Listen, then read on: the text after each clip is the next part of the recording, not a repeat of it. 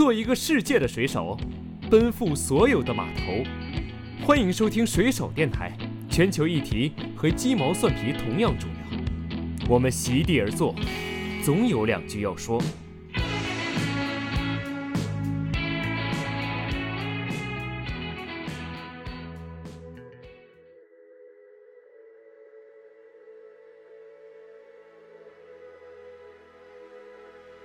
俗话说，就是身体在地狱，眼睛在天堂。我觉得就是那种感觉。去野外就是这样，尤其去冰川，大家都觉得哎，已经非常的累，包括高反啊等等，会让你非常的难受。但是你的眼睛一直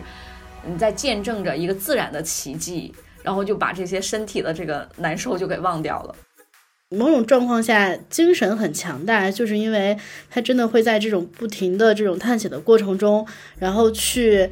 克服很多很多的困难，包括其实可能也能更好的去了解自己的极限在哪里。我觉得这都是非常珍贵的一些过程吧。这个世界上最顽强的这些生命，都是在由冰川去孕育的。但是很多人不知道，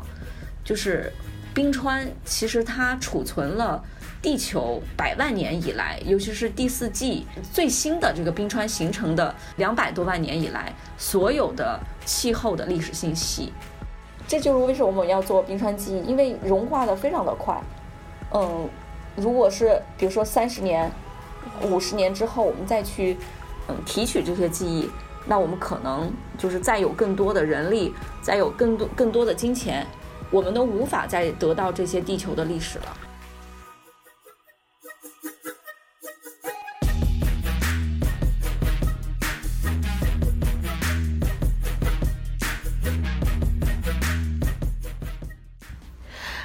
大家好，欢迎收听水手电台，我是主播雨晴。大家好，我是主播水深。今天我们的地球季继续上新，本期非常有幸邀请到了极地未来创始人、探险爱好者虎娇娇，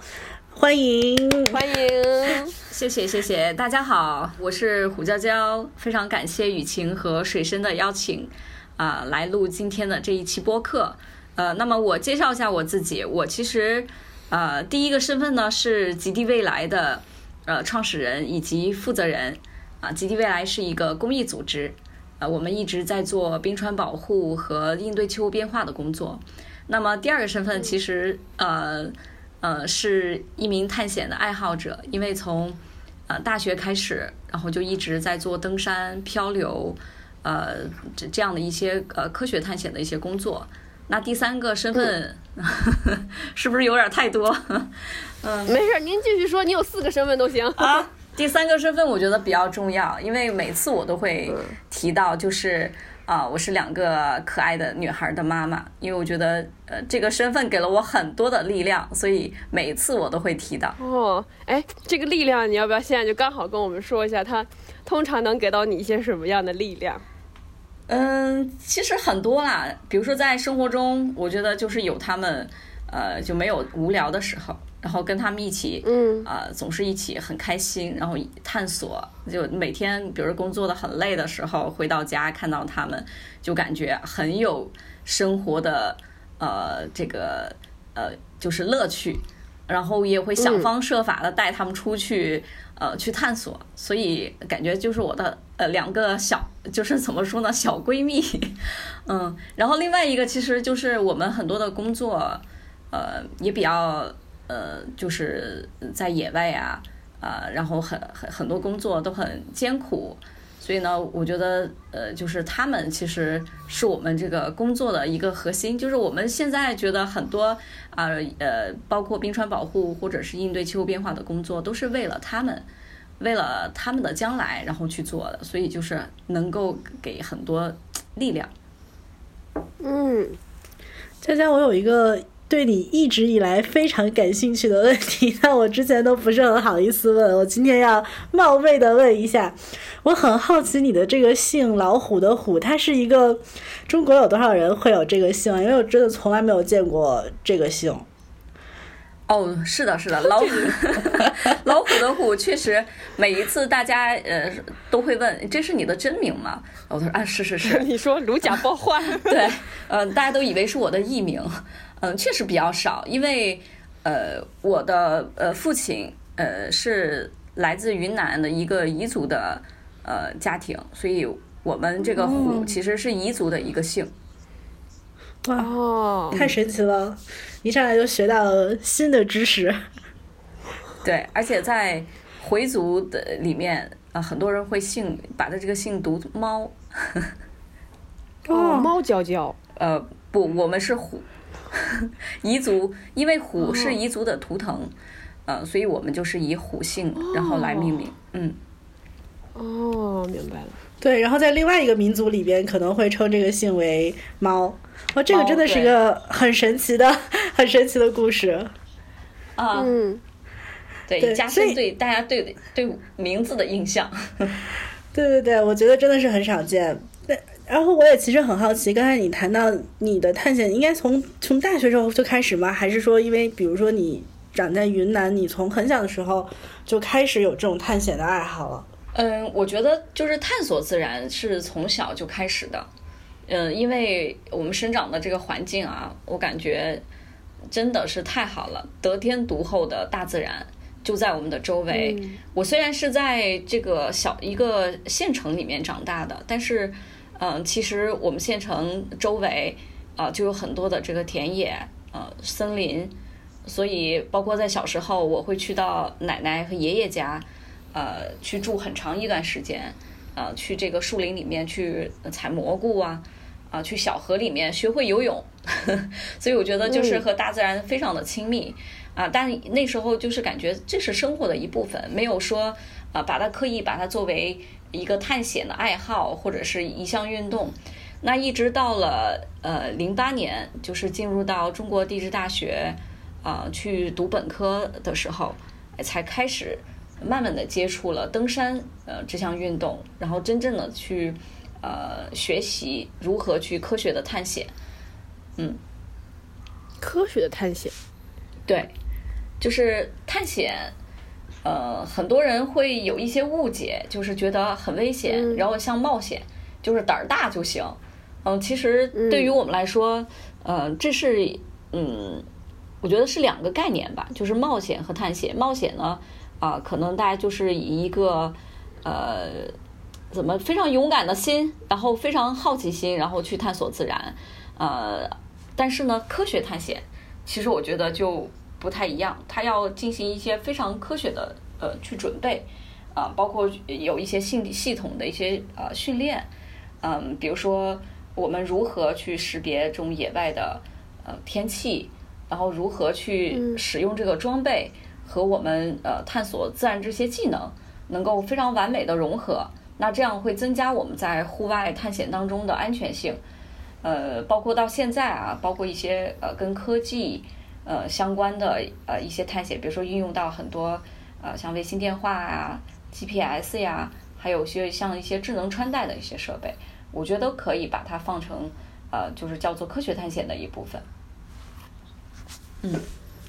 我觉得听上去真的很有趣啊！而且说实话，我的性格就是非常的 喜静，就是对于探险来说，我就会觉得哇好厉害，但是一直可能也没有领路人，还没有进到过大自然。但我其实知道 a v g i n i a 她也很喜欢户外，非常喜欢自然，也有很多探险的经历，所以特别想让你们跟我分享一个或者两个，就是你们在探险过程中有没有特别印象深刻的经历或者美景？我觉得对我来说是一个巨大的激励。是吗？下次带你一块儿去，就更激励你了。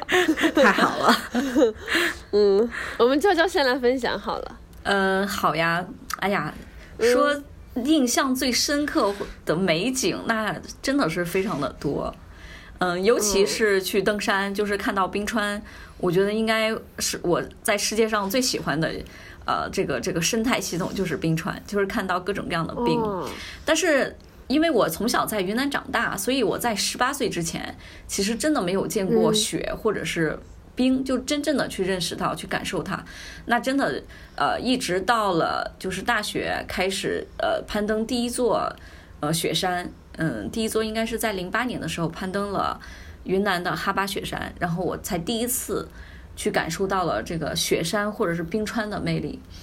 呃，嗯我印象最深刻的就是，呃，在呃哈巴雪山，还有包括在阿尼玛卿呃，我们在登山的时候，尤其是最后一天冲顶的时候，那么都是呃凌晨去出发，因为凌晨它的整个天气会非常的稳定，所以就是摸着黑，带着头灯，然后呃大家用一根绳子结组在一起，就往那个山顶上啊去攀登了。那在这个过程当中，就是凌晨两点，然后一直，比如说走了呃六七个小时，呃五六个小时，呃到到了呃这个是呃早上七八点的时候，你就会发现啊，慢慢的快要接近顶峰了，哇，太阳就从你的呃你的这个身边升起来，红红的，圆圆的，呃，然后它的这个霞光就照把这个雪哎照的暖暖的，嗯，好像镀上了一层。这个淡黄色，啊，包括这个云彩和朝霞就在你的身边慢慢的起来，就有真的非常像在仙境一样。所以我感觉每一次去登山，呃，俗话说就是身体在地狱，眼睛在天堂。我觉得就是那种感觉。哦，我特别我特别认同这件事情，是吧？就是尤尤其去野外就是这样，尤其去冰川。大家都觉得哎，已经非常的累，包括高反啊等等，呃，那个各种缺氧会让你非常的难受。但是你的眼睛一直你在见证着一个自然的奇迹，然后就把这些身体的这个难受就给忘掉了。哎，我我刚听到那个娇娇说到那个看到冰川的震撼这一点，我是特别的有共鸣。我是要是这么算起来，我应该是。一七年我多少岁来着？一七年我二十，二十五岁，二十四岁，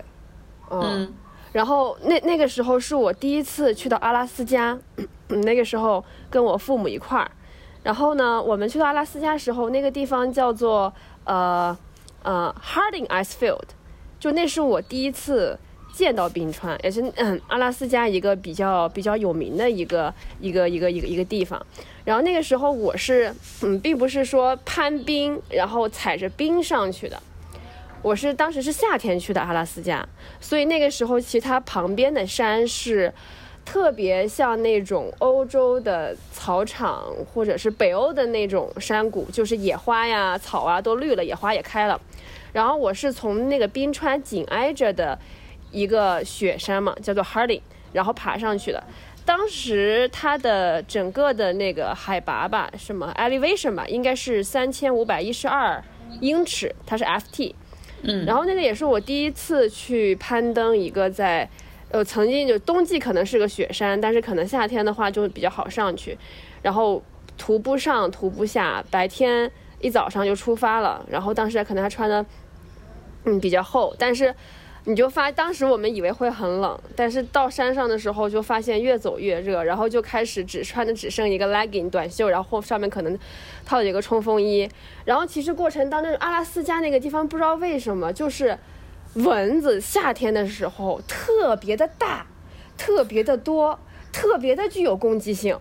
所以你根本就无法慢下来速度。就是你说你累了，我可能慢点再上去或者怎么样，不行，你就得冲冲冲冲冲冲冲冲冲冲上去，你多累都得这样上去。然后上到下面那个时候不是还有草、还有土、还有什么吗？再上到上面就只是黑色的岩石碎石，然后大片的雪地覆盖，然后再爬到顶的时候，你就将将好在那个冰川的旁边，就是我才第一次看到哦，冰川它是以一个什么样的。完整的形态嵌入在在这个自然界的，嗯，然后在那个上面的时候，我就喘着粗气，然后全身都是汗，然后嗯，海拔也不低那个时候，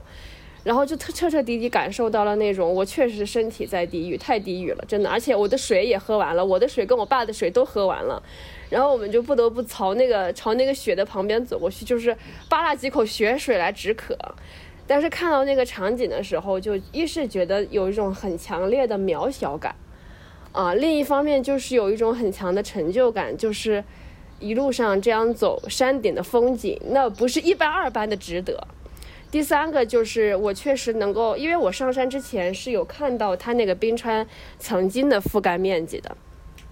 但是我上去之后看到那个冰川是肉眼可见的缩小了非常大的。面积，但同时这个冰川本身确实是非常非常美的，然后确确实站在那个上上面，因为我当时还没有完全跨入职场，我知道我想要做气候变化，想要做可持续发展，但当时看到那方景象的时候，还是会对我自己有很大的冲击，会非常的惋惜，然后也非常想要做些什么，但是又觉得我不管在做什么，他都不可能再把那个冰结回去了。嗯。就是有很复杂的这样的一种情绪在，所以那个是我第一次就是爬，也不能算爬冰山吧，爬冰山旁边的雪山，然后看见冰山的感觉，嗯。嗯，我觉得跟雨晴有太多的共鸣了。就是每一次看到冰川，哪怕是在公路上，比如我们去呃哪座雪山，呃或者是哪座冰川，就它突然从一拐弯儿，然后从每哪一座山，就是露出它的一个小角来，我们全部人都会哇哇，对，嗯，就是哇，太漂亮，就是非常的庄严、庄重以及神圣，就在在我们的心中，就是看到雪山第一眼的感觉就是这样，嗯，感觉呃又是那么遥不可及，嗯，但是他又感觉就是他在诉诉说一个故事，有让人就是一直吸引着你，然后去走进它。所以每次都会有这种感觉，包括为什么会觉得它很庄重，然后很庄严，然后很神圣呢？就是，呃，你提到的这个，你会觉得人真的在他的面前太渺小了，嗯，是就感觉它存在在屹立在这个大自然当中，屹立在如此遥远的呃地方，呃，已经比如说万年、千万年、百万年，那么我们在他的这就是尤其是看到他的时候，就是这么一瞬。人就觉得非常的渺小，嗯，对，就是觉得它从远古而来，然后我在这个地方以一个像蚂蚁一样的相对大小跟它相遇，但是它却因为蚂蚁大小的人有了那样的改变，你这亿万年都没有什么事情，反正当时的就是那个庄重感、那个震撼感、那种站在巨物面前的那种肃然起敬，就是我跟你很有共鸣。我现在想想，我还是非常的激动。嗯，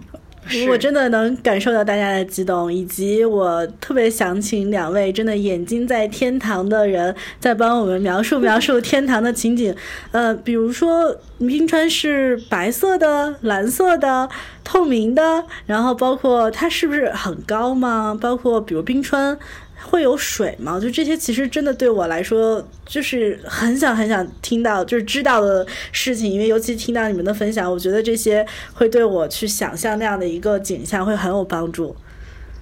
娇娇先说，我先说，其实就是冰川呢，稍稍就是塞一点硬货哈，就是其实冰川、嗯、必须是，嗯、对冰川呢，它。呃，占据了这个地球大概百分之十的这样的一个面积。那么主要它分布在、呃我们的两极地区，也就是南极、北极以及一些山地，就是高山地区。比如说我们的青藏高原，因为它海拔比较高，温度低，所以呢，我们的这些冰川就能啊、永远的冻结在那里啊、就是白茫茫的一片啊、但是这个冰川呃，确实有人会说啊、它是白色的。然后有人呃会说它是蓝色，而且是各种各样的蓝，比如说在南极，呃，然后还有人说它是黑冰川。我曾经有人看说是黑冰川哈，我觉得这都是冰川，就没有一个固定的色彩。那么就是大家就觉得啊，这是一个呃一个雪白的一个世界，呃，但是呢，比如说蓝冰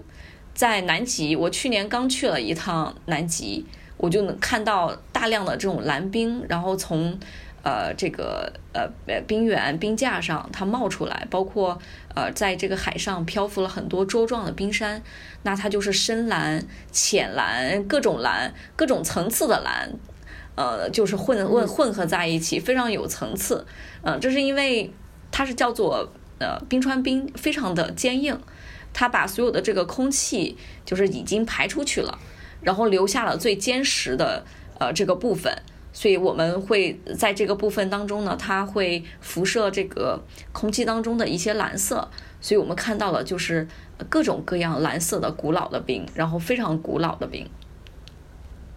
所以要怎么给呃给我们的水深来 描描描述这个冰川。听众朋友们一块儿，对，嗯，您您再试试，嗯，对，然后还有在，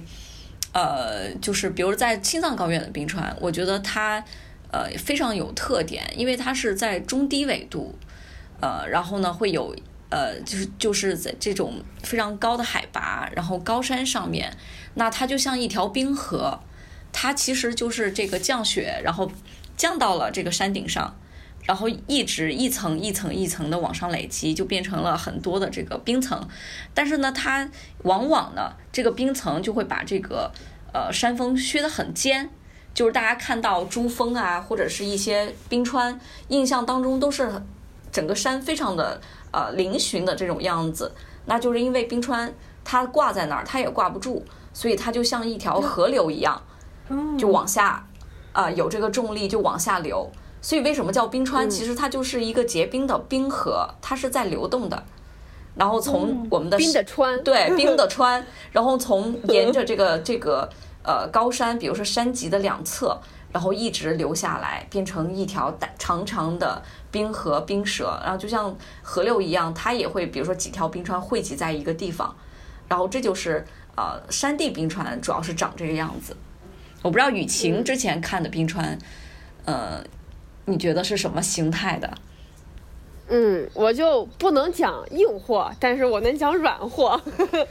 嗯呃，首先就是确实像刚刚娇娇说的那样，我们上山之前呢，它有一个冰川科普馆。呃，那个内容就是很多五六年前了哈，但是我现在印象最深刻的就是他跟我说，这个冰川的冰和我们冰箱里面结的这个冰是有很大区别的，就是像刚刚娇娇讲的那个密度的问题，嗯，它的空气含量，它的等等，它的这个虽然都是 H2O 吧，对吧？但是它确实跟冰箱里面的冰不一样，像刚刚娇娇所讲，那我就来描述一下，就是我在阿拉斯加的那个叫做呃 Harding Icefield 旁边看那个冰川，有时候我可以把这个图片或者什么放在那个 show notes 里面。呃，首先呢，呃，大家可以想到一幅就是长一个长方形的画面啊，中间是冰川，然后两边是山。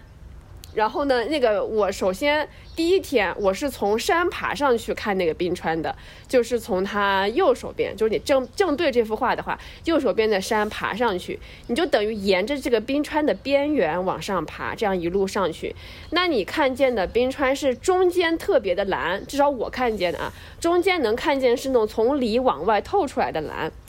然后呃两边呢会。逐渐的颜色变得白或者灰，因为可能会混着一些泥呀、或者是呃旁边可能是岩石啊。同时旁边的，因为它冰川在消融嘛，这件事情，它旁边已经化了一些了，呃，所以是整个沿着这样呃一条上去，然后它像一条很长的舌头，就是我看见的，因为我看见的不是高原上或者高峰上的冰川，因为总总共才三千多英尺到顶了嘛。它就像一个很大的舌头或者很大的红毯，当然别人是蓝毯或者是白毯哈，就这样就是整个这样铺下去，从中间这样延伸下去，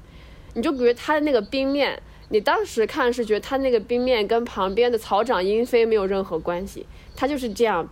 冰，它不是白雪皑皑，就是很冰的一块东西，这样盖在那个上面，就整个这样延续下去，从雪山顶一直到下。然后到下呢，就是我第二天是坐船去看的那个冰川，也是我第一次真的用耳朵听到冰川消融的声音，就是像我刚刚讲那幅画面嘛，中间是冰川，两边是山，然后第二天中间那个冰川就是要坐船沿海过去看，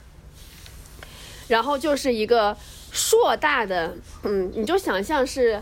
嗯，大瀑布，黄果树大瀑布，或者是尼亚加大瀑布，但它没有再往下流哈。但是那个整个，你就想把那个瀑布全都冻住了。就是我现在很直观的、很业余的来讲，我看见那个场景。然后那个冰川就是整个全部是呈现那种 baby blue 的颜色，然后是很透的那种那种蓝，然后就这样在那个地方屹立着。就是这个舌头就整个这样入海了，然后在那个地方，然后你在船上确实能听到那个那个冰川它窸窸窣窣的那个掉到海里面的声音，就是你能听见那个冰川消融的声音，然后就是两个旁边是黑黑的山，然后中间是这样，呃，很大大块的东西一一点一点的，就是要往海里面消融下去，这样的一幅场景。嗯，不知道我这个软货说清楚了没有？我觉得，我觉得雨晴一点都不软啊，这个。冰川就是像像一个大舌头，确实就是我们会把冰川的末端，我们一般都把它叫做冰舌。哦，真的吗？对，就叫冰舌。啊，它就是一般冰川的末端就会像那个样子，像一个舌头一样，呃，就是流流动下来，它是延伸出来，嗯，所以就是形容的非常专业。谢谢谢谢，我也是歪打正着。嗯。我听完觉得你们两个真的太适合做自然保护的工作了，因为你们对于整个这种自然美景的描述，我觉得真的非常清晰，而且能听到带着非常非常深厚的爱爱意在描述。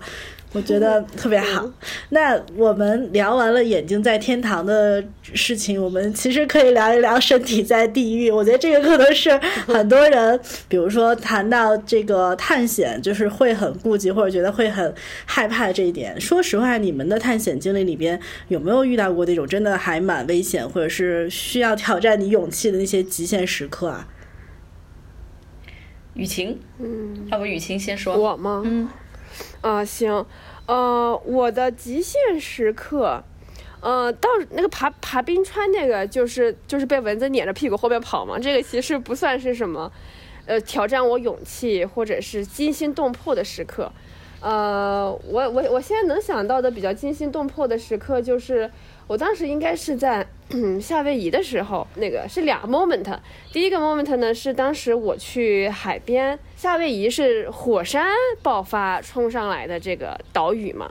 然后那个岛屿呢就有很多火山岩是黑黑的，所以它的沙滩除了我们主流看见的阳光沙滩椰林以外，它其实很多周围那些小的岛屿是非常原始的火山岩的那种海滩。所以它不存在沙滩这么一说，就是黑黑的火山岩在旁边，然后那个浪也不是像亲吻沙滩的那样一浪一浪过来，是哐叽一下过来，然后就空打在那个岩石上面，然后再下去。然后当时我是看到那个地方有一个东西叫什么 Queen's Bath。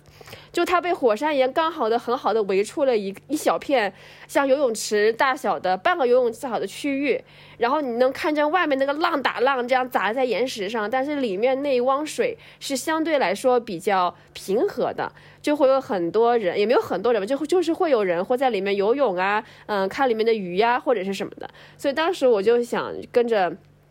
就带我爸爸妈妈去那个地方玩一玩，坐一坐，休息一下。但是没有想到那天的浪就是特别的大。然后我站在那个，因为你知道那个是礁石啊，它就都不是沙滩软的。然后我当时刚好站在礁石上的时候，我没有想到后面那个浪会这样过来，就是无法，就是自然真是无法预料的。因为那个地方，我从去到那个地方观察，我就发现那个地方八百年没有一个浪，所以我认为我站在那个地方应该是算是比较安全的。但是没有想到，我一站在那个地方，我爸说：“我帮你拍张照片吧。”我说：“哦，好呀。”然后就在我爸摁下快门那一瞬间，后面一个浪咣叽打过来，然后我是真的，虽然我也冲浪，但是我是真的能够感觉到，就是你不在冲浪板板上，你在浪下面的时候，那个浪对你的冲击力一下就把我从脚上给就是削倒了，就是从脚上把我一下拍倒，然后我整个人就这么躺下去。然后当时我脑子里面的第一反应就是，我不能直接躺下，我一定要先蹲下，因为如果我躺下去的话，肯定会撞在礁石上。如果我先蹲下的话，顶多是擦伤。然后我当时就，我我意识到我脚被浪削了之后，我就马上蹲下来，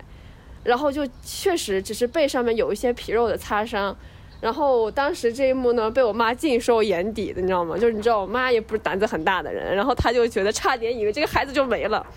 所以其实我讲这个呢，也确实这个是个反面教材，就是，嗯，大家去到这种探险也好，或者怎么样也好，去到这种地方还老老实实的，该在池子里面待在池子里面待着，千万不要随意上来。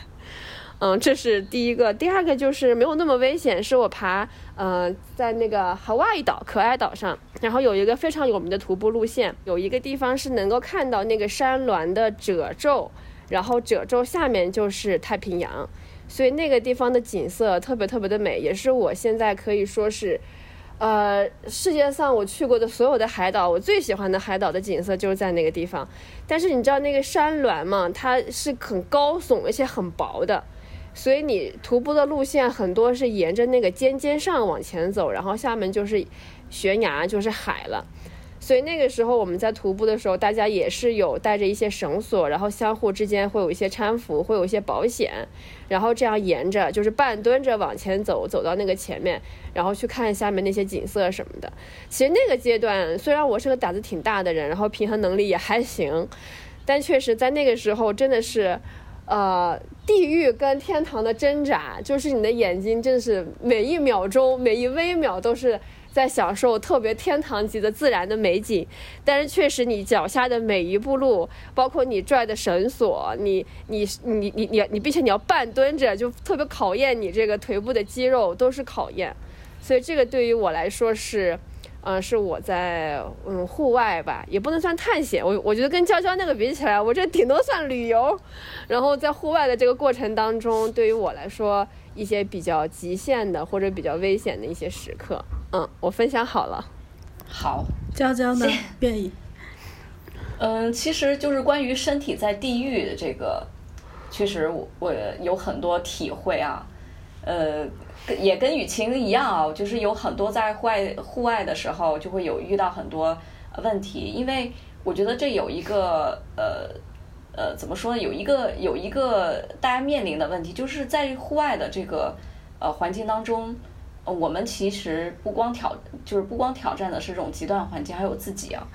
嗯，所以呢，就是每一次，尤其是在这个去登山或者是去去漂流。然后每一次都会遇到各种各样的，就是要挑战自己呃能力啊、意志的一些事儿。比如说去登山，登山的话，呃，我们在这个冰川上面，因为刚才已经说到了，冰川它是一个流动的。那流动呢，它可能会有几条冰河，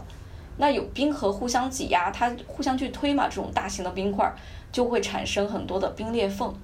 那这个冰裂缝有的，比如是觉就是能肉眼可见两三米，但是有的非常的深，比如说几十米，就掉在到在掉到这个冰裂缝里面，就很难就上来。所以呢，在登山的过程当中，其实冰裂缝就是我们，呃，怎么说呢，就是呃呃最害怕的 一个挑战。那么在呃，之前在登阿尼玛卿的时候，因为因为这座呃阿尼玛卿的这个冰川呢，呃，它是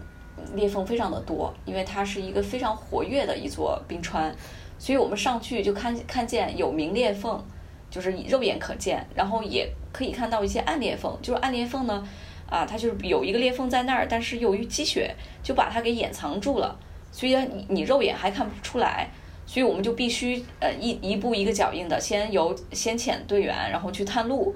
探路完，然后有一些标志，包括还要去选择时间，嗯，比如说有一些雪桥，就是雪桥呢，就是在两个裂缝之间，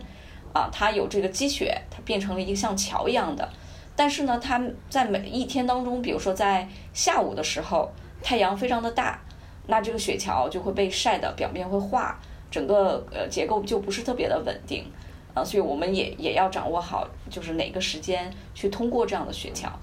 那么在阿尼玛琴就有一个特别大的一个裂缝，然后我记得那时候我们整个队伍里面大概呃七八个人，但是只有我一个女队员。那么我就看前边的人也是在一个绳子上，我们就叫解组，然后行进的这个过程当中，前面男队员都一个一个迈过去了。哎，但是轮到我这儿。我还没走到那个裂缝的时候，我就听前面，呃，跟我们领队的老师说，哎，可能娇娇过不来，嗯，做好下撤的准备。哎，我就我就心里面就，哎呀，就打着小鼓了，就觉得哎，这是一个到底是一个什么，呃，多大的困难在等着我。然后一一直等我走到了这个裂缝的面前，我才发现，哇，这个裂缝真的好宽呀，然后下面非常的黑，你完全看不到这个裂缝。呃，有多深？而且因为太冷了，所以它有很多呃这种冰的呃这这个水汽啊，然后再往往上升腾，就感觉增加了这个恐怖的气氛。所以当时我就慢慢的把这个眼睛，嗯，就是呃往下一看，哎，我就觉得呃。怎么说呢？嗯，对自己来说确实是一个挑挑战，就没有遇到过这么大的裂缝，而且呢，这个裂缝实在是太宽了。嗯，因因为前面的队员其实他把他们过去的时候是踩在这个裂缝的两边，所以这个裂缝两边的这个冰其实已经被踩的有点化了，而且不稳定，所以我们当时就在想怎么办。呃，我我也想过好几个方案，比如说，呃，不行我就下撤，因为不能影响到整个队伍的呃行进，那我就自己去下撤，要么就是说看找一个方法怎么过去。后来我们就由前面的这个男队员啊，他做了一个保护点，就拿这个冰镐在他在那个裂缝对面的那个冰上。然后把他把那个绳子绑在冰镐上，然后固定在那儿，然后另绳子的另一头呢连接在我自我的这个安全带上，然后我们就冲刺，然后跑过去，呃，整个扑过去的，嗯，所以就是这次是我觉得非常呃危险的一次，而且我身上还背着很多呃这个登山的装备。嗯，所以自己也没有特别的把握，但是非常幸运，呃，就这么过去了。然后越到这个山的顶部，就是呃呃非常的陡峭的地方，就会遇到很多的这个冰壁，嗯，垂直的一些冰壁。那我们就需要，就是以这种攀冰的这些技巧，然后呢能攀到这个冰壁之上。所以呢，对于我们来说，一次自主性的，比如攀登雪山，嗯，就很危险。另外一个就是，比如说漂流。啊，漂流也是我非常喜欢的，就是探索自然的一一种方式。那么我们在呃二零一五年的时候就漂流漂流了整个印度恒河的流域。那我觉得很多这种危险其实并不是说，嗯，这个就是大自然的这个这个这些危险，其实还有一些就是来自于比如说和当地的社区，啊，或者是一些疾病。等等，我觉得这都是在户外的这个探索的过程当中会面临的这样的一些一些风险。所以身体在地狱，呃，怎么说呢？我觉得尤其是在登山的或者是去高原的这个过程当中，呃，会有非常深刻的体会。就是每一个人，嗯，到了这个高原，其实都会或多或少的会有一些高原反反应。然后，比如说一个一个非常体能非常好的人，呃，他可能到高原之后，因为这种高反，他只只能保持，比如说百分之五十甚至更低的这样的体能。我们很多队友啊，以前呃就非常的强壮，但是呢，到了高原之后，哎，就会出现各种各样的呃症状，比如说头疼，呃，或者是呃这个还有一些，比如肺水肿啊，还有比如到山上会出现幻觉。呃，意识不清楚，幻觉，对，因为缺氧嘛，然后就整个意识都不清楚了，所以就很有很多这样的风险，嗯，在挑战了我们的身体，然后包括意志力。嗯嗯，我特别特别认同。对，所以呃，很多人不敢去，呃呃，这个这个，比如说第三集去青藏高原，那很多就是因为呃高反实在是太难受了。我不知道诗心，嗯。嗯，之前有没有这样的感受？比如去高原，有这种高反的这样的感受？我可能去云南的时候就已经有过高反的感受了，但没有没有很夸张，就是应该是有一点点头疼，然后走就是快走两步。之前包括去青海西宁，就是快走两步或者走楼梯就已经非常喘了，可能走了只有二十级台那个台阶就已经很喘了。所以我听的时候是真的能感受到说。尤其去爬山，那这种感受一定是，就是身体一定是更难受的。但我同时也能，嗯，更深的了解到，说为什么我认为爱好探险的人，就某种某种状况下精神很强大，就是因为他真的会在这种不停的这种探险的过程中，然后去。克服很多很多的困难，包括其实可能也能更好的去了解自己的极限在哪里。我觉得这都是非常珍贵的一些过程吧。所以，我我觉得探险，不管是作为爱好、作为兴趣，还是作为甚至是作为工作，呃，能够带给人的这样的一些经历或者是影响，会还是会蛮大的。也想问问两位，有没有那种很就是认为探险或者是喜欢户外这样的一个。呃，兴趣或者爱好给你们有没有一些很深的影响？比如说，像雨晴谈到的，他对于他站在冰川之前的时候就看到了，就就意识到自己要为气候变化做些事情。就我觉得这样，这些这种影响应该还是会有很深远的。这次要不，嗯，娇娇，要不要先分享？好呀，因为我觉得，呃，当然就是呃，探险，呃。对我自己啊，对我自己的影响是非常的大的，甚至说现在是我这个生命中的一部分。嗯，但是呢，整个探险对我的影响其实是我自己成长的一个过程。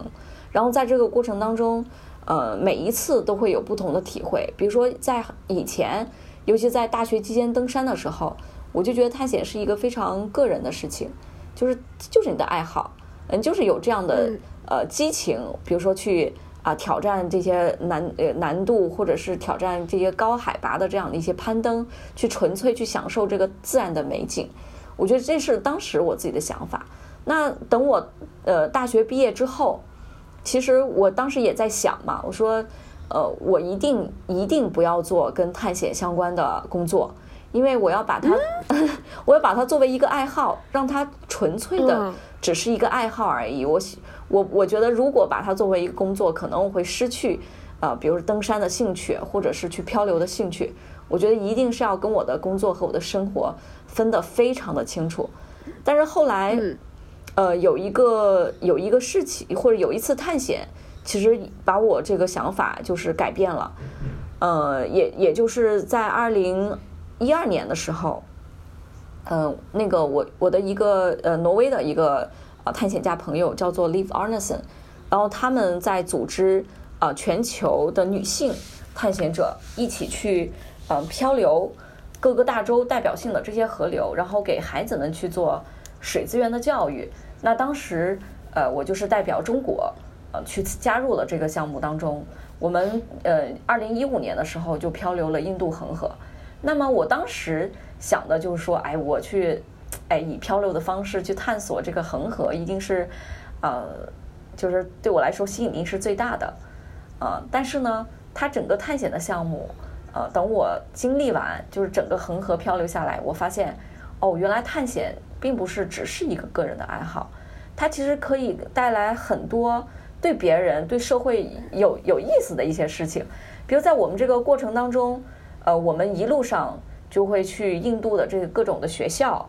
然后去跟孩子们去交流，包括进入到他的社区，啊，还有包括和他的 NGO 的组织，然后去进行交流。然后把我们在一路上这个探险的见闻，去告诉大家，以及我们探索河流，呃，一呃河流就是呃，尤其是恒河，它不仅是这个印度的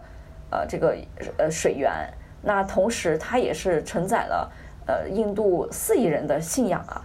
所以我们就把这些见闻，呃，包括我们看到的东西，生物多样性啊，啊，包括水的污染啊。包括它的源头冰川的这些故事，我们都跟孩子们去讲，然后孩子们觉得，哇，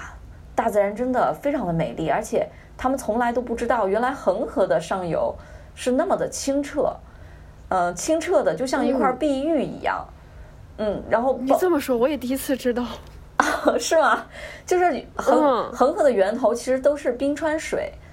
嗯。那它就完全一点污染都没有，呃，非常的美丽，包括很难以想象，就是中国其实最美的河是哪条？黄河，黄河的上游也是非常的清澈碧绿，嗯。啊，而且还泛着这种白色的浪花，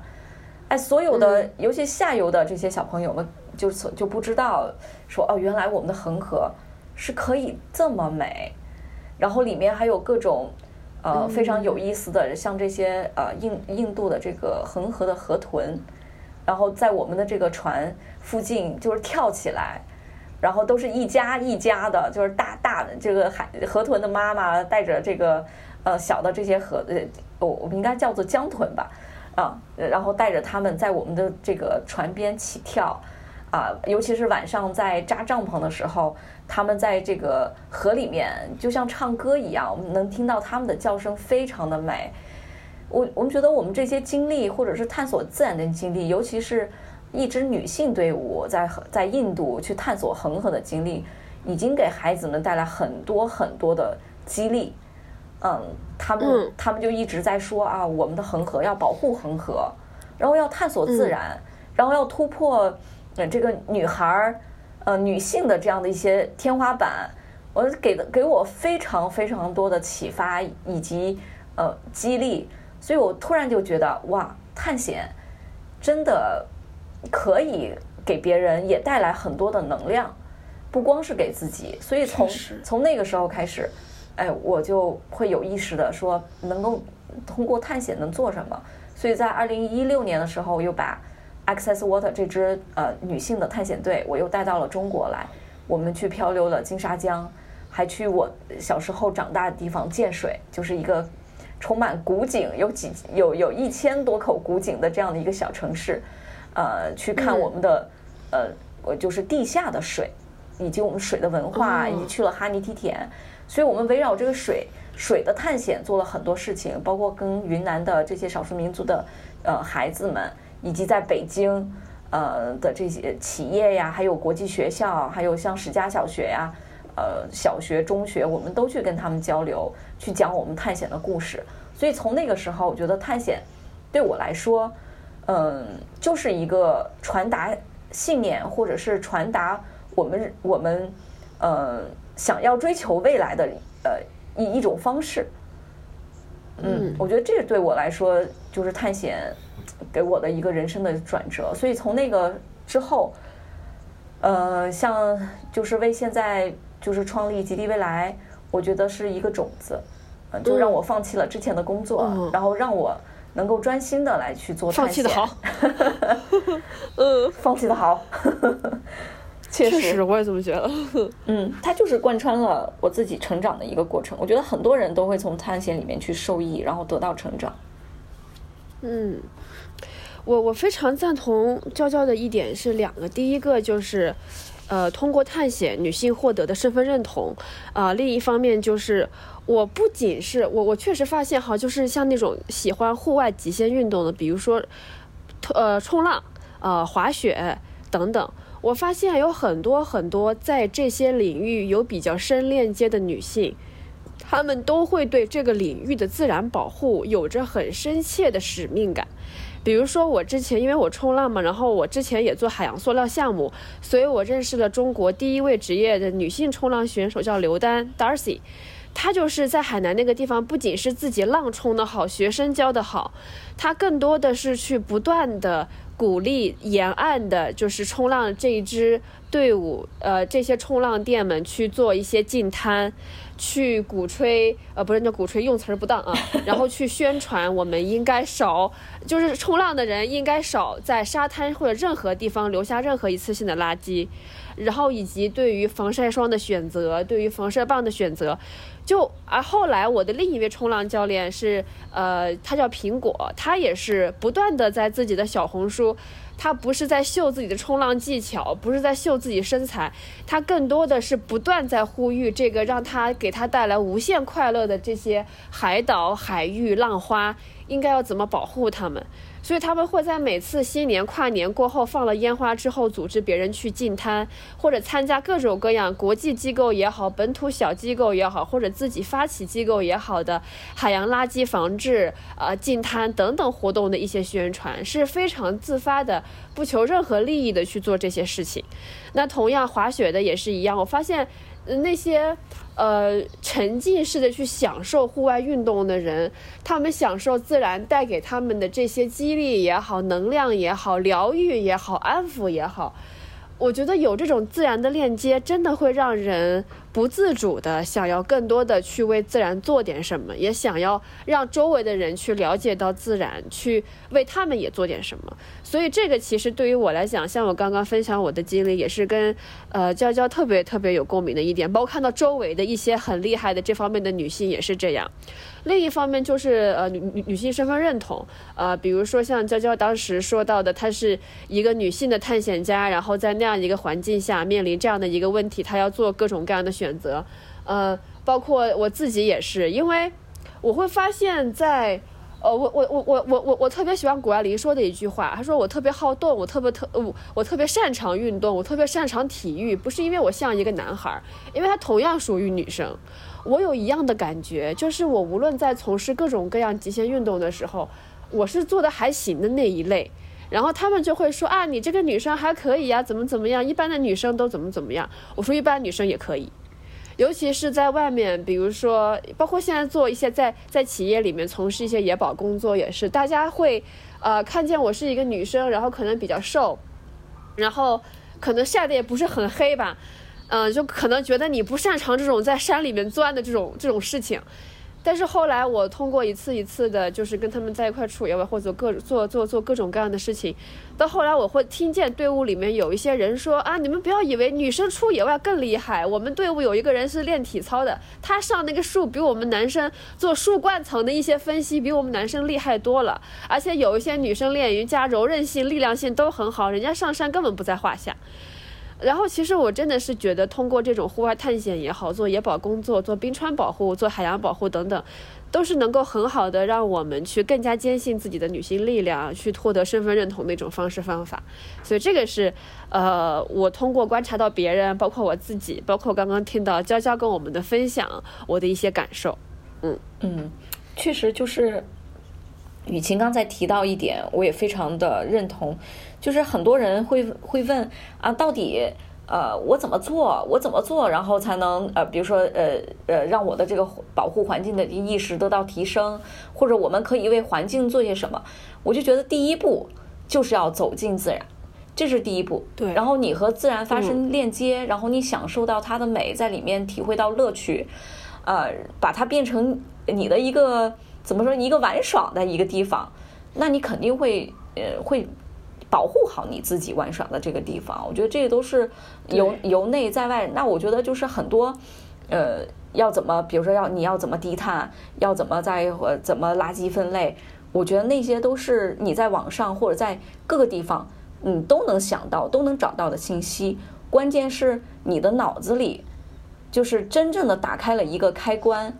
让你觉得你会真心的、发自内心的去保护自然，那一定是你和自然有了链接。我觉得这就是，我觉得我们倡导的就是怎么保护自然的第一步。是的，然后我其实听你们两位的分享，我真的能感受到那种很巨大的能量。当然，我也觉得非常非常庆幸我们的地球季有一位女性嘉宾来参与。我觉得从你这边听到的很多故事和想法，我觉得会。第一是角度会很不同，第二我会觉得是更，我真的很容易打动人，包括。我觉得女性的勇气也很大。刚才我们在聊说，比如很多人很喜欢自然，很喜欢探险，然后后面从事有一些环保的工作，或者是从事一些环保的宣教。但是我觉得娇娇更厉害的是，她一她甚至更向前了一步，她成立了一个组织，专门从事保护的这样的一些工作，而且可能也涉及到实际实地的科考，可能涉及到包括为这种嗯自然去做自然教育。包括可能为一些保护项目去做筹款，我觉得它的整个的这样机构有很多种的方式在践行着，嗯，自然保护的这样的一些呃目标吧。所以也很期待说，请江江去介绍一下自己的组织，也包括说基于自己的组织在做怎样冰川保护的工作。呃，我们的组织呃叫做极地未来，我觉得从这个名字里面，我觉得大家就可以感受到一个呃。来自于极地，来自于冰川的这样一个清爽的感觉，然后以及对于这个未来的憧憬，所以这也是我们呃在做冰川保护的一个一个愿景，就是我们呃未来像什么样子，然后我们来做怎么样的一个努力和选择，包括我们未来这个极地会变成什么样子。嗯，其实我们更多的就是通过一个冰川极地的生态的变化，呃来。体现这个全球气候变化对于环境的整个影响，因为我在我们为什么发起这个组织，其实有很大的一个原因，就是我和我的先生，然后我们同频共振了，在 这个成立攻击 NGO 的这个这个问题上，因为当时我不是从印度恒河回来，然后一直在和一些 NGO 去了解他们的工作，然后想用这个探险在做更多的这个公益的事情，那么我的先生呢？呃，温旭他之前是在呃中科院青藏所，他本身就是在学呃冰川，呃就是第四纪地质，然后冰川的方向，所以他从二零一一年开始就有半年基本上都在西藏，所以我们俩我们俩其实也尤其是在大学的时候，我就跟着他一块登山，组建登山队。那么对于气候变化这个事情，我觉得和很多人一样，我们原来就是觉得啊，它就是一条新闻。或者是一条这个科研的数据，我们听过这么多，然后而且就是去过雪雪山，也知道冰川整个的融化，但是呢，一直都没有说有一个非常坚定的想法，就是为它去真正的做出什么。那一直到二零一七年的时候，呃，我先生在一次这个科考的过程当中，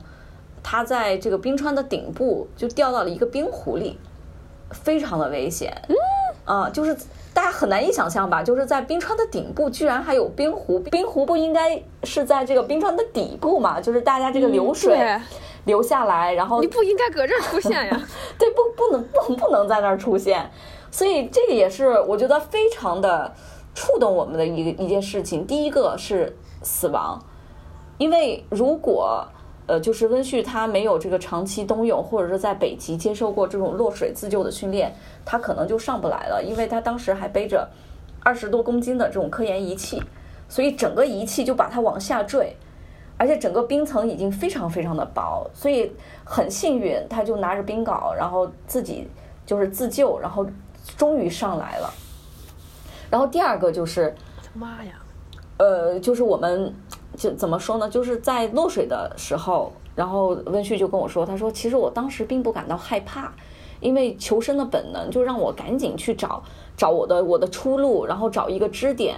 但是，一直到了回到了大本营，然后我们一想，包括之后跟我呃就是电话之后，我们就觉得哇，这个事情真的非常非常的恐怖，因为我当时还刚怀孩子四个月，那么要是温煦没有了，那我的孩子就没有失去父亲了。但是另外一个温煦必须要有。对，但是还有一个我觉得更恐怖的事情就是，我们去了这么多年，然后登了这么多次山，我们认为非常非常熟悉的冰川环境，已经变得非常的陌生了。嗯，嗯，那这这个就是让我们想到了气候变化，而且我们这么多年也在了解气候变化，它不仅是对冰川会造成影响，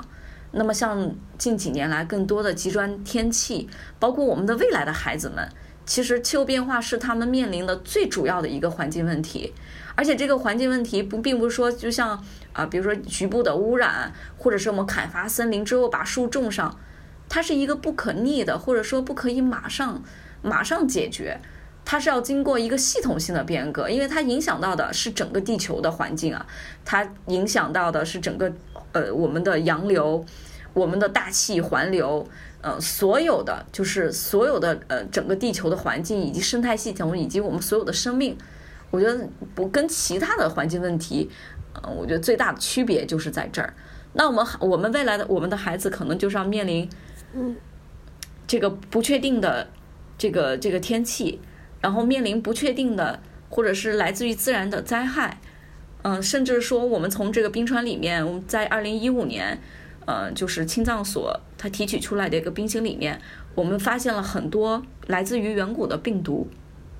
我觉得这都是对我们孩子会产生更大的影响。所以我和温旭当时也是刚初为人父，初为人母，我们就觉得，哎呦，这个是这个这这个对孩子们意味着什么，我们心里非常的清楚。所以就是我们一一商量，就说好，很既然很多人不知道这件事情，那我们能不能让更多人去知道冰川的变化呢？我们就发起了一个叫做“小于二摄氏度”的计划，就是想去穿越地球三极，去进行呃世界纪录的挑战，能够让更多的人去关注到我们想传达的这些信息，然后能看到呃冰川变化，能能关注到极地，能知道气候变化未来我们会面临一些什么样的问题，所以我们就从二零一七年开始策划，二零一八年呃登顶了珠峰，并且去测量了珠峰。顶顶峰的这个冰冰层的一个厚度，然后又去了格陵兰岛，横穿了格陵兰，呃，去采集了整个格陵兰岛这条线路上的样本，然后在二零一九年的时候，我们呃又就是支温煦呃又支持他，呃，然后去完成了一个单人无助力去抵达南极点的这样的一个世界纪录，包括积极的去参加各种啊联合国的气候大会，去发出我们的声音，然后让也大家能看到，像中国的青年一一一个 N 非常年轻的 NGO 组织，在为气候变化，在为冰川嗯的这个事业，然后再做一些事情，所以这也是极地未来现在我们正在做的呃一些工作之一吧。然后在完成了这个小于二度之后呢，其实我们又又做了 另外一个项目，叫做冰川记忆。我觉得跟咱们这个系列非常的搭。那确实，对来来，你说说，我我我听过这个冰川记忆，你跟大家讲一讲。是的，就是对于很多人来说，呃，冰川呢就是水，它呃就是这个很容易理解，因为水是生命的源头。那么冰川就是又是水的源头，像百分之呃八十的水，就地球上可用的这些淡水资源，有百分之八十是储存在冰川里面。那像我们在我们的青藏高原，它被称为亚洲水塔，就是因为我们很多的这个大江大河，包括长江、黄河，还有雅鲁藏布江啊、恒河等等，都是发源于我们的青藏高原，然后它都是由冰川上的这些水一滴一滴一滴的汇聚而成了后之后的这条大河，所以它其实影响到了十多亿人他的生存、他们的农业、他们的生产等等，然后都是来自于冰川。这个是，然后包括在极地，大家非常喜欢的这些动物啊，我们把它叫做这个世界上最顽强的这些生命，都是在由冰川去孕育的。但是很多人不知道，就是冰川其实它储存了地球百万年以来，尤其是第四纪，就是这个新最新的这个冰川形成的这个几呃两百多万年以来所有的气候的历史信息。我我要进入我的科普了，行，诱惑 上诱惑上对，因为嗯为什么会储存这个地球的记忆啊？因为每一这个冰川呢，就是其实是很容易理解，它是每一年的这个这个降水一直累积累积形成的。那么它在降雪的这个过程当中，它的这个雪里面其实包含了包含了当时，比如说百万年以来它当时的这个古气候，所以它的气体还有当时在这个冰川里面呃包含的这些化学物质，还有一些呃比如说颗粒或者是微生物，像病毒啊细菌。都被封存到了它的这个积雪里面，然后沉降在冰川的表面，然后冰川呢就把它一层一层，就像一个写地球的日记一样，就把它冻结在那儿了。嗯，还有像我们的这个呃，比如说树这个这个树轮，树的年轮，以及包括大家可以看到这种岩石，其实它都记录了这个整个地球的一些历史。但是呢，冰冰川呢非常的稳定，因为像树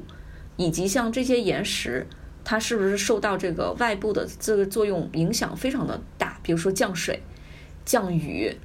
然后包括风，然后都会来侵蚀它。但是冰川相对来说非常的稳定，第一个是它温度非常的低，所以呢，它很多的这种化学成分是不会随着时间产生很大的改变。嗯，然后另外呢，就是它因为太远了，所以它受到的这种就是外部的干扰，人文干扰，对对对，也很少，所以它很好的去保存了这个所有地球的记这个记忆。那么这些科学家们为了去读这个地球的记忆，然后就产生了一门新的科学，然后这个科学就叫做冰心，就是冰心科学。那就怎么来解读这哦解读这个这个冰川地球记忆？就是要从里面取出一个样，取取出一个样本来。嗯，所以我们一般就般比星那个星是吗？上面一个草字头，下面一个爱心的心。是的，是的，一个草字头就是嗯就是其实就是冰川的内部，然后去取出一根冰柱子来，然后这个这根冰柱柱子从呃从顶部到底部，我们要把它打穿，就是把它打透底。那这样的话，其实我们就是把地球的记忆就像一个芯片一样，就是芯片的芯就，取出来。然后对对对，就取出来了。那么，呃，就是很直观的可以知道，就是比如说越在下面的冰会越古老，然后越在上层的冰然后就是它是年轻的新形成的一些一些冰川，所以呢，它就会有一个年龄的一个排序。那么科学家就会根据这样的一些一些顺序或者一些事件来给这个冰川定年，我们就知道哦，在哪一年或者在哪一个时代哪一个时期，这个冰川里面有一些呃原来的大气成分跟我们现在的大气不太一样，甚至可以预测说，比如说二氧化碳的含量有些什么样的一个变化，然后能非常明显的去指示我们现在整个温室效应，呃，它在剧烈的呃在提升，所以呢，就都可以从这个冰川从地球的地记忆里面，嗯，来提取出来。看到变化。是的，嗯，所以就是，这就是为什么我们要做冰川记忆，因为融化的非常的快。嗯，如果是比如说三十年、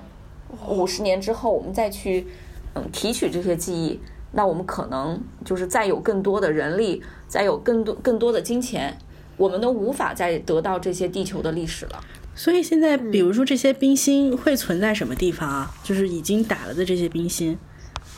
我们的冰芯呢，呃，现在会存在一些呃，就是冷库里面。嗯。但是说实话，现在这些冷库的条件都不是特别好，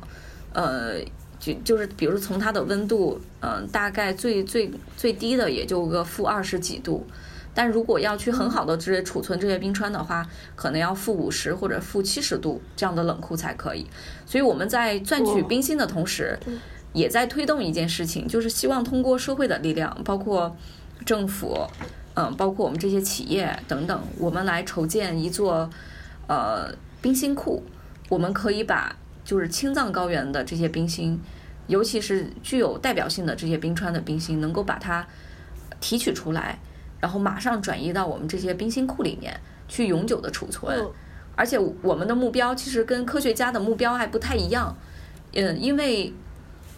我们的一部分冰芯会支持到科研，去研究呃目前这些气候变化的规律，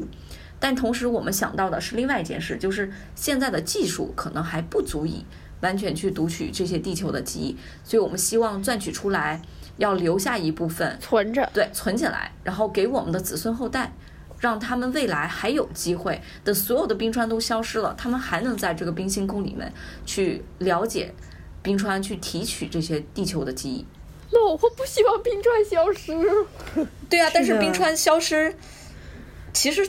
就是一个不可逆的一个过程。就是即是对，即使是我们现在就是所有人都停止，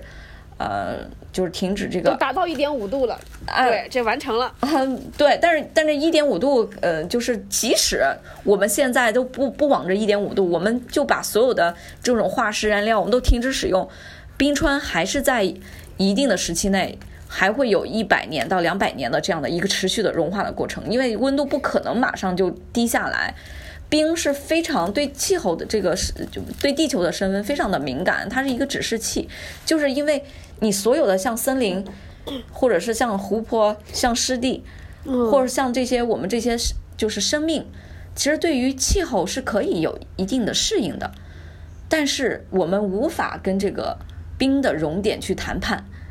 就是冰一一到那个温度。它就是马上就是融化，它是一个非常直接的这么一个一个反应，而且冰川就像刚才我们提到它的这些历史书，它是那么百万年去凝结在那儿，但是一旦化了，它是不可逆的，也不可修复的，所以这就是一个问题的哎那关键。那我特别好奇的就是说，呃，是不是说有没有人，有没有气候变化，它都得化？嗯，这个是这个，我觉得是另外一个嗯层面的问题哈，就是关于气候变化，其实尤其是全球升温，嗯，其实是有两个呃驱动的因素。第一个呢，就是本身地球就有一个周期性的变化，那地球在它四十六亿的一个历史当中，它有有的时期是两极都没有冰川，就是完全没有冰。是有时候它热的不行。对，就热的不行。那它有时候呢，它又有一个叫做雪球地球的时期，就是它就是一个大冰冰河嘛球，所有的这个水就凝结成了冰，因为所有的地球上的这些水，要么它就凝结在冰川里，要么就是在海洋。在在在河河流里，所以它就是在不不停的转换，不停的转换。其实对于地球来说，确实就没什么影响，就有冰和没冰都没有什么影响。嗯，那那么就是这个冰川的融化，它也会在一个周期的一个变化当中，但是像全球气候变化或者是冰川的融化，对我们影响最大，就是对目前来说，在这个时代生存的所有的生命影响是最大的。嗯，我们才是那个对我们才是那个，就是为什么要做这些事情要死了。对对对对对，嗯。并不是拯救什么地球、拯救环境，就是我拯救我们自己和和我们一样的这些生命体。因为在地球，嗯比如说它如何的一呃如何变，有没有冰，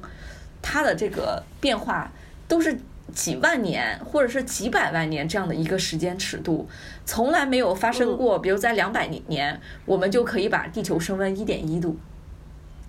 就没有发生过。就只有在人类纪才这样过。对，所以就是呃，我们这个时代，然后才发生了这样的一个事情，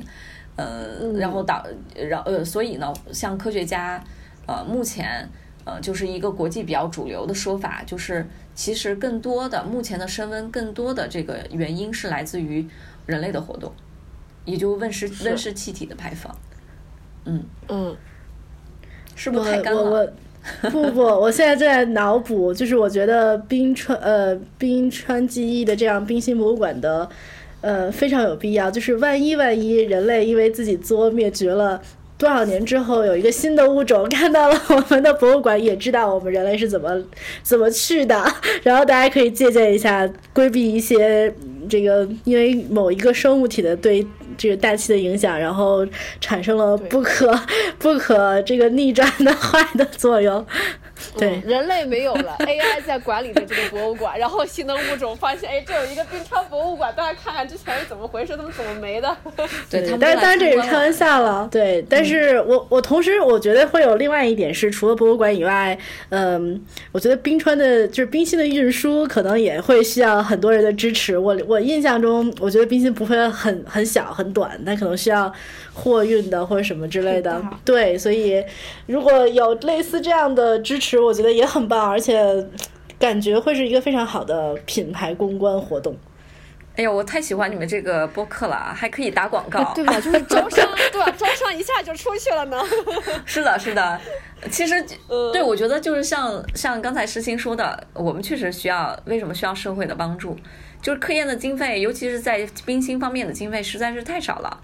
而且呢，就是很多其实很好的技术或者是很好的后勤，像车辆运输啊，其实都在各个企业，因为他们专就是术业有专攻嘛。我们是需要更专业的人，然后加入到整个冰川记忆的这个活动当中。因为我之前是参参观了美国的冰芯库，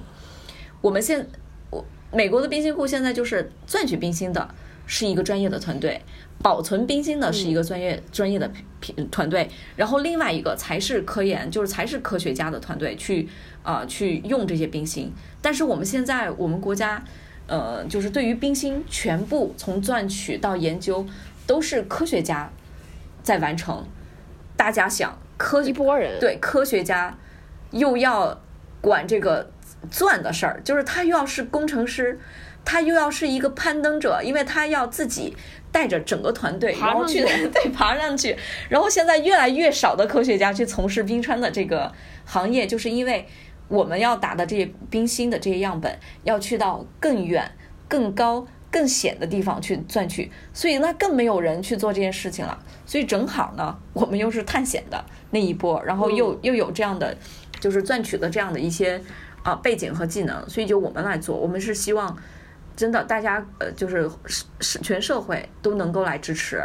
比如说车，我们、我们刚刚普若港日的这次活动，就是现在还有一支队伍在普若港日打冰心，那这个车的话。我们光运输，我们四月二十七号就就就进藏了。那到今天，我们才刚刚把大本营建好。那在这个期间，就是这么十多天、十五天、两周的时间内，所有的问题都是在车辆上。我们的车坏了，已经报废了好几辆了，就是有的开到沟里了，报废了对，有的开到沟里了，然后有的就是轮胎。因为我们所有的这车是当地就是租的，然后比较便宜有限的这样的一些一些车辆，所以呢，我们好多车都出现了问题。嗯，并不是说这个这个路况或者怎么样，当然，然自然条件是一方面，但是很多就是因为我们确实从经费各个方面都比较有限，所以呢，我们就征用了车辆，嗯，就没有没有这个条件去用到最好的车，然后能把这所有的物资运送到冰川，所以。所以就是这么简单的一个事情，大家觉得很容易的事情，其实就成为了我们这次在整个冰川科考当中，就是十五天半个月的时间在解决的问题，真的非常需要大家的。娇娇，你说你想要哪个牌子的车，你赶紧说，把这发给他，把这节目发给他。啊，你都知道吗？我我不知道，你你快，对吧？就是社会各界，你有什么想要的支持，你在这可以跟大家都说出来。我我们主要是很多呀，对我们主打一个许愿成功，这是我们节目的玄学，可以许的细致一点。许愿成功，要不你跟大家说一下，对吧？反正都话赶话到这儿了，太感谢了。我们就希我们希望呃，就是有比如说这种。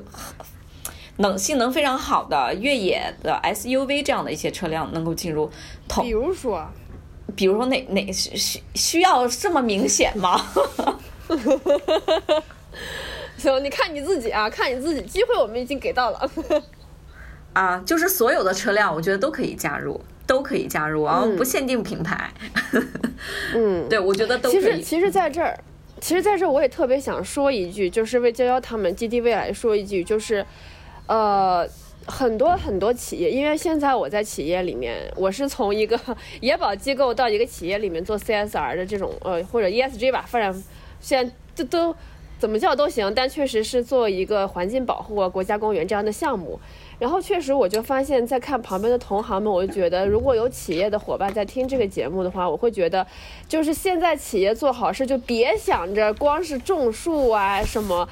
捐学校，当然那些也很好，非常的好。但是其实太多人在做那些事情了，很多时候相对来说，呃，重置化的项目，它有可能资源会比较饱和。相反，你看看冰川这样的项目，多么的高大上，多么的让人耳目一新，让这个企业品牌的调性一下就上去了。所以我觉得很多很多企业，他在做自己的品牌宣传也好，或者你做你的 CSR 可持续项目、企业社会责任 ESG 等等等等。包括像娇娇这样的项目，它到时候 ESG 评级，它的什么数据？因为他是科学家嘛，他这些数据是很好就能够提供的。你为冰川做怎么怎么样的一些贡献，怎么怎么着？其实这是一个很好的，一个非常新式的企业去支持的可持续发展、环境保护 （environmental） 对吧？ESG 的 E 等等这样的一些方式方法，我还是希望更多的企业可以看到植树也好，这个建学校也好，等等等等这些之外的一些。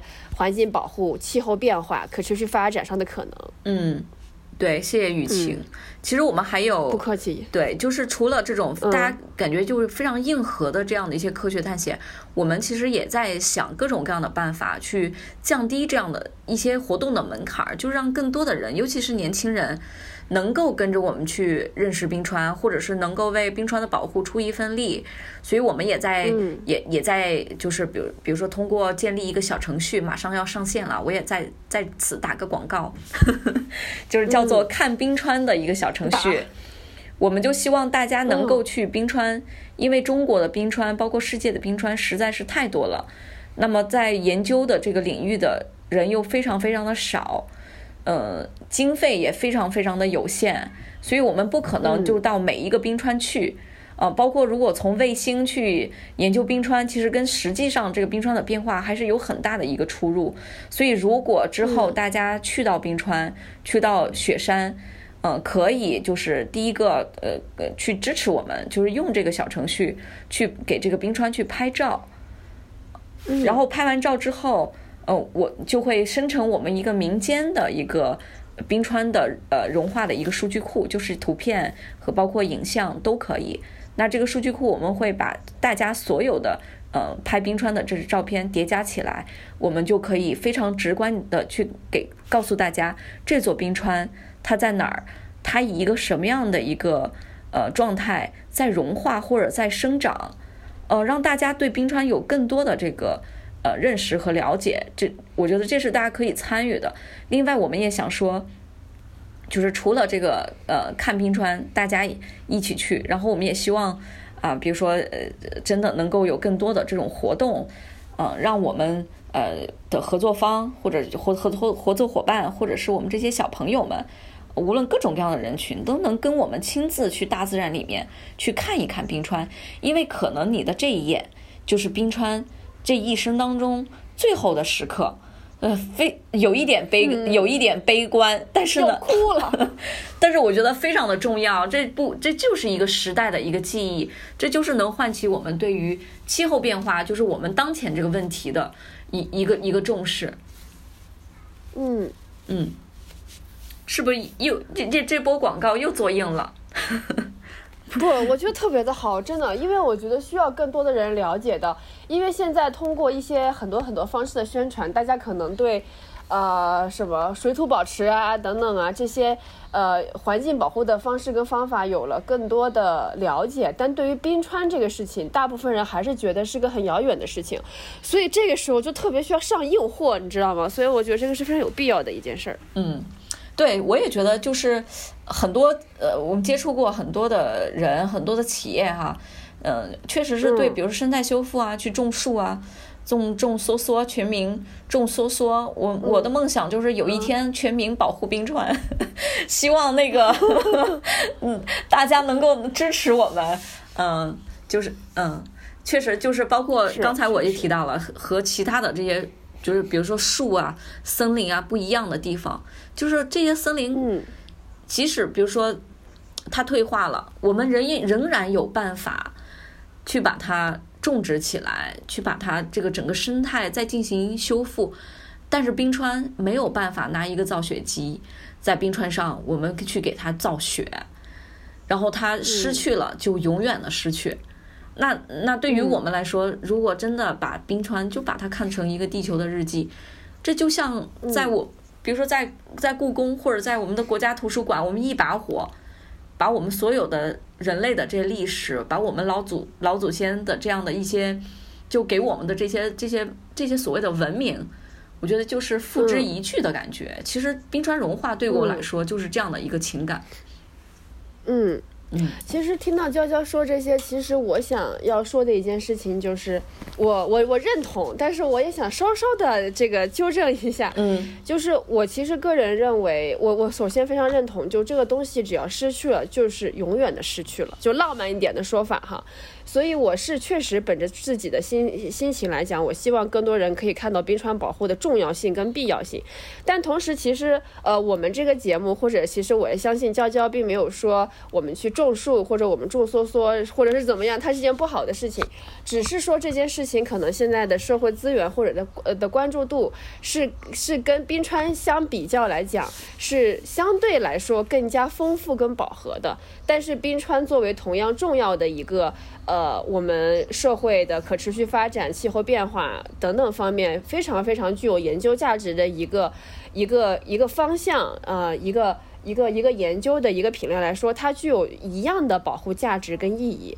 然后另一方面，我想觉得就是说，对，虽然说这个 这个树哈，我们全都砍掉了，再种上，那也是在种上了。但其实我想也想在这个地方跟大家聊一个，就是原生林跟人造林的一个区别。就是虽然说我们的森林在种上了，它还是树，它还是可以吸收二氧化碳，还是可以固碳。但其实说句实在话哈，树的固碳的能力是非常的有限的。但为什么要保护原森林、呃原始林，或者说它原来的这个林子？是因为你会发现人种的，就像这个牙齿，你拔了之后可以再种一颗。牙齿进去，但是跟原生的牙是不一样的。一方面就是它的物种的多样性，它跟当地其他地方的这些呃物种的融合肯定没有原生林的呃这么好。呃，另一方面就是说，呃，如果人种的话，它会一排一排很整齐的这样种着。啊，或者说就是种单一的树种，这样的话呢，就很有可能会造成一些病虫害，没有任何的 counterbalance。因为如果是原生林的话，它可能有相互制衡的一些情况在，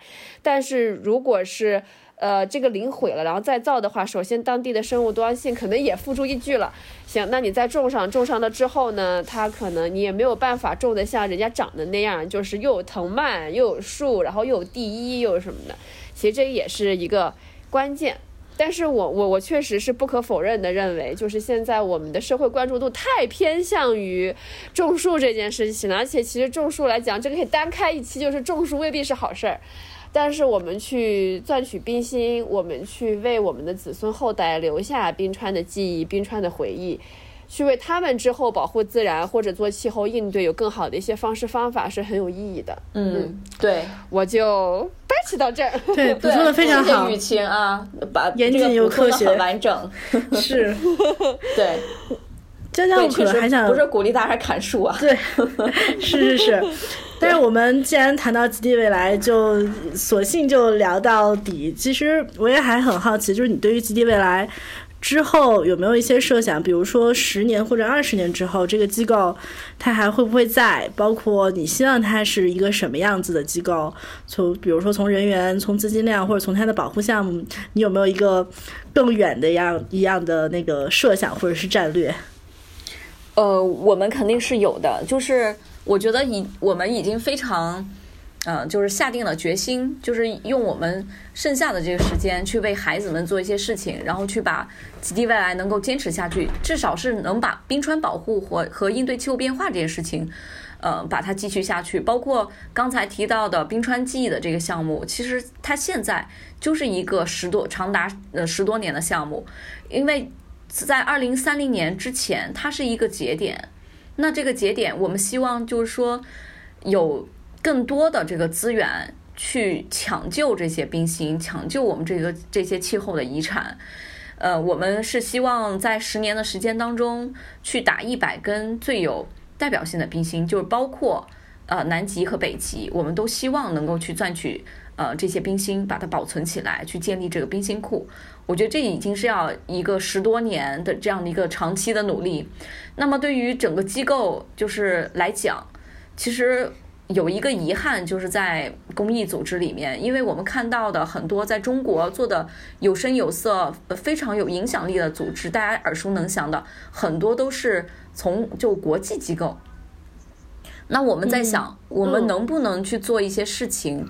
呃，比如说我们由中国去成长，然后我们最终能够成为一个影响，或者是说能够对全世界所有的人，我们的子孙后代都能够产生呃影响或者是贡献的这么一个有国际影响力的一个组织呢？那这就是我们一个长远的一个目标。当然，就是这个目标目前来看，真的离得非常非常非常的远。我呃，我。但是这这这，我们仍然保有这个热情，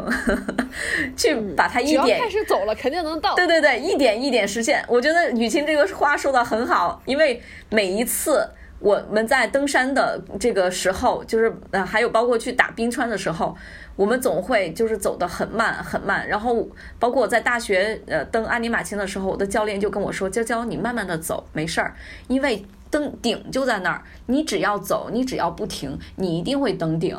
就一定会达到那个你想你想抵达的地方。所以，我我们整个团队现在很小，就是极地未来也就五个人左右，但是我们一直在为这件事情去做一呃更多的努力。当然，这个里面呃真的是非常需要整个社会呃来给予关注，呃来给我们呃更多的这个支持和力量。包括像雨晴刚才说种树这个事儿，哎，以前，嗯，其实大家也没有这么呃呃，就是这么关注或者这么重视，对。但是慢慢的，大家一起去推，一起去努力推动，大家现在啊，就全民都能参与，也是我们在冰川保护当中非常想借鉴的这样的一个模式。怎么让大家都能够嗯参与进来？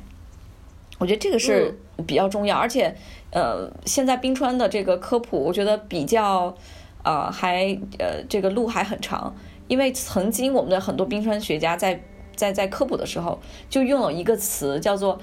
冰川是气候变化的旗舰种，